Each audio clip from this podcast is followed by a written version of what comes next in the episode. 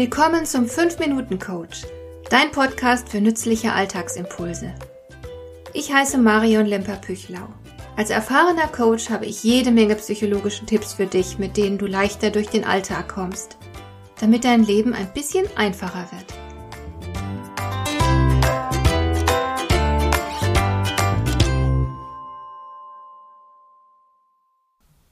Wir wissen ja für gewöhnlich recht gut, was ansteht und was wir erledigen sollten.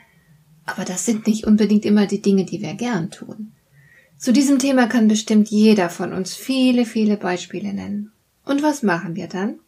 Wir warten zum Beispiel bis zum letzten Drücker mit der Erledigung. Und bis dahin quälen wir uns jeden Tag mit dem Bewusstsein, dass da noch etwas zu tun ist, das wir am liebsten gar nicht tun würden. Meine Freundin Sibylle hatte für all die Aufgaben, die sie im Studium erledigen musste und die ihr keinen Spaß gemacht haben, das simple Motto Weg mit dem Dreck. Der Spruch hing sogar über ihrem Schreibtisch. So hat sie sich motiviert, ohne zu zögern zu tun, was unumgänglich war. Sie hat sich reingekniet und ohne viel Federlesens getan, was nun mal gerade anstand. Schließlich wollte sie einen guten Studienabschluss und den hat sie auch geschafft. Vermutlich haben die meisten von uns so ihre kleinen Tricks, wie sie sich selbst dazu bringen, ungeliebte Aufgaben anzugehen und zügig zu erledigen. Ich selbst wende gleich mehrere Strategien an. Wenn eine ungeliebte Aufgabe vor mir liegt, dann denke ich zum Beispiel daran, wie gut es mir gehen wird, wenn ich die Sache erst erledigt haben werde, wie erleichtert ich mich fühlen werde, wie stolz ich dann womöglich auf mich sein kann. Bei ganz großen Aufgaben reicht das natürlich nicht immer.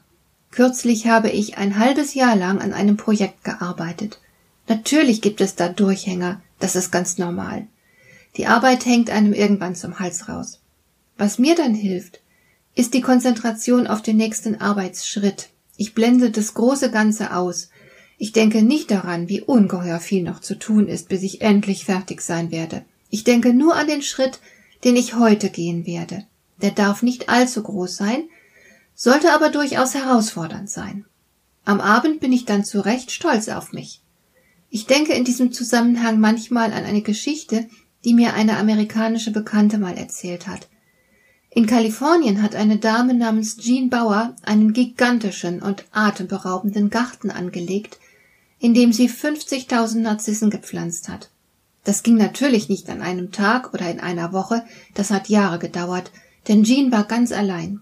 Das Entscheidende ist, dass du jeden kleinen Schritt in Richtung Ziel wertschätzt und stolz darauf bist. Das Prinzip ist allgemein bekannt unter dem Namen The Daffodil Principle und es ist motivierend. Weiterhin hilft es mir persönlich sehr, wenn ich mir den Nutzen der ungeliebten Arbeit bewusst mache. Auch das motiviert sehr. Selbst wenn es eine ungeliebte Tätigkeit ist, die da ansteht, so hat sie doch ihren Sinn denn sonst bräuchte man sie ja gar nicht erst auszuführen. Also überlege doch zum Beispiel, wer von dieser Arbeit in welcher Weise profitiert. Auch wenn sich anschließend niemand dafür bedankt, so hast du doch mit deiner Arbeit einen Nutzen geschaffen und kannst stolz auf dich sein. Ein Trick, den ich auch schon häufig angewendet habe, vorzugsweise bei meiner Steuererklärung, besteht darin, dass ich mir selbst verspreche, dass ich nach einer Viertelstunde wieder aufhören darf. Ich finde, dass eine Viertelstunde nun wirklich nicht so schlimm ist und bin motiviert, einfach mal loszulegen. Ist die Viertelstunde dann um, macht es mir meistens überhaupt nichts aus, noch länger dran zu bleiben. Der Start ist immer das Schwierigste. In die Puschen zu kommen, verlangt uns die meiste Selbstüberwindung ab.